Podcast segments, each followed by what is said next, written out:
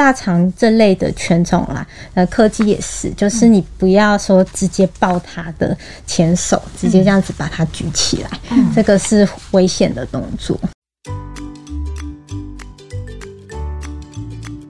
Hello，大家好，欢迎收听有点毛毛的，我是小咖，我是 Aries。今天我们要来告诉大家宠物健康检查的部分。那首先我们就邀请到三宠动物医院的兽医师吕欣。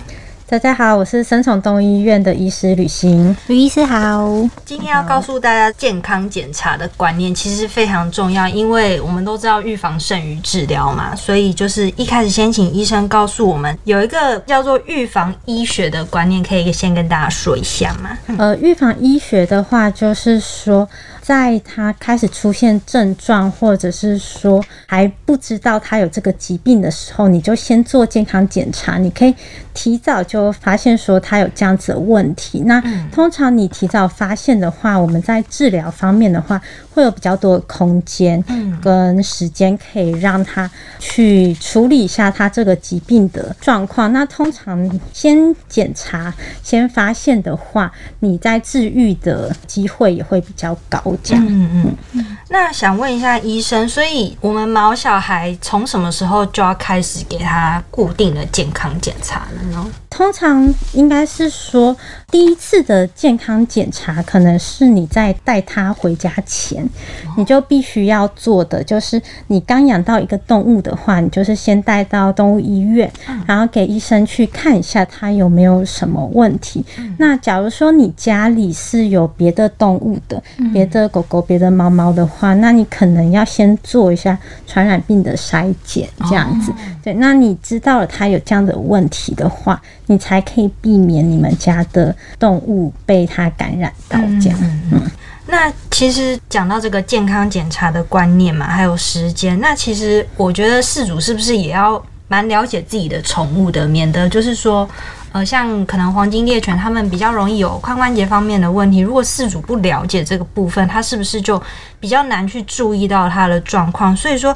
医生可不可以跟我们讲一下，就是有哪一些犬种，它的相关疾病会有哪些？OK，那像我们现在台湾啦，比较喜欢养的是一些小型犬，嗯，对，那像说是贵宾啊、马尔济斯这类的小型犬，它很容易会有心脏的问题，那就是可能是先天性的心脏病。这类的问题，那像说其他小型犬，腊肠犬也是台湾非常常见的。那腊肠犬的话，它非常容易会有脊椎的问题，它很容易会椎间盘突出。那它一旦有这个问题发生的时候，它有时候甚至是会突然瘫痪的。对，所以你在呃养动物之前，你必须要去了解说各个品种它可能会有一些潜在的。基因的问题，这样，然后会导致哪些的疾病？那像腊肠犬这样，那平常的话，因为既然你都已经养到它了，你可能就只能从平常的照顾去着手。这样，你在抱它的方式，你可能是呃要有一个特定的方式，你不要去移动到它的脊椎这样子。哦，嗯。是说不能给它弯倒吗？对，就是有点像我们都会说很像在铲东西，就是从它肚子这样子铲起来，整个这样往上抬起来概念，这样子它的脊椎就不会会有一个波动，这样子就可能不要用手这样对，像腊肠这类的犬种啦，呃，柯基也是，就是你不要说直接抱它的前手，直接这样子把它举起来，这个是危险的动作。所以像那种什么拜托对他们来。这个姿势对他们来说是就蛮危险的。对，因为他他要做那姿势，他一定是站起来，直立的。对，直立站起来，然后他会移动、摇动他的脊椎，他是这个是有风险。还有走楼梯、上下楼梯，这个也会有点危险。对，那就不要跳高这样。我之前遇过养腊肠狗的朋友，他们的狗狗都很会拜托，哎，对，其实危险，是蛮危险的，真的是很危险，对对对，大家注意。那如果我们家养的是米克斯，或是相对比较没有这么多典型的好发疾病的猫或狗的话，通常我就是到医院说，哎，我想要做健康检查，通常会有包含哪些项目啊？这会看说他的年纪。对，那如果是他是小朋友。然后他第一次来就可能就说哦，我要帮他结扎的话，那我们在结扎的话，因为结扎手术它毕竟是一个手术，它需要麻醉。在麻醉前，我们会先帮他做基础的血液检查。嗯，对。那如果他愿意。负担跟检查更多项目的话，可以帮他照胸腔的 X 光。嗯，对，这样子的话是年轻狗狗最基础的检查。这样子，对。那呃，像说他已经有成年了，就是他已经。大概是在六个月到六岁这之间的话，那他可能就是每年可以做基础的血液检查。嗯，然后像狗狗，它可以去验说，我们说四合一的快筛检查，就里面会有心丝虫，嗯，然后会有莱姆病，嗯，然后爱利希体、鞭虫或者是胶虫这样子。的检查，对，它就也是一种抽血的检查。对，那猫咪的话，就是也是一样，每年基础的血检，然后它也可以去探索这个猫咪的品种。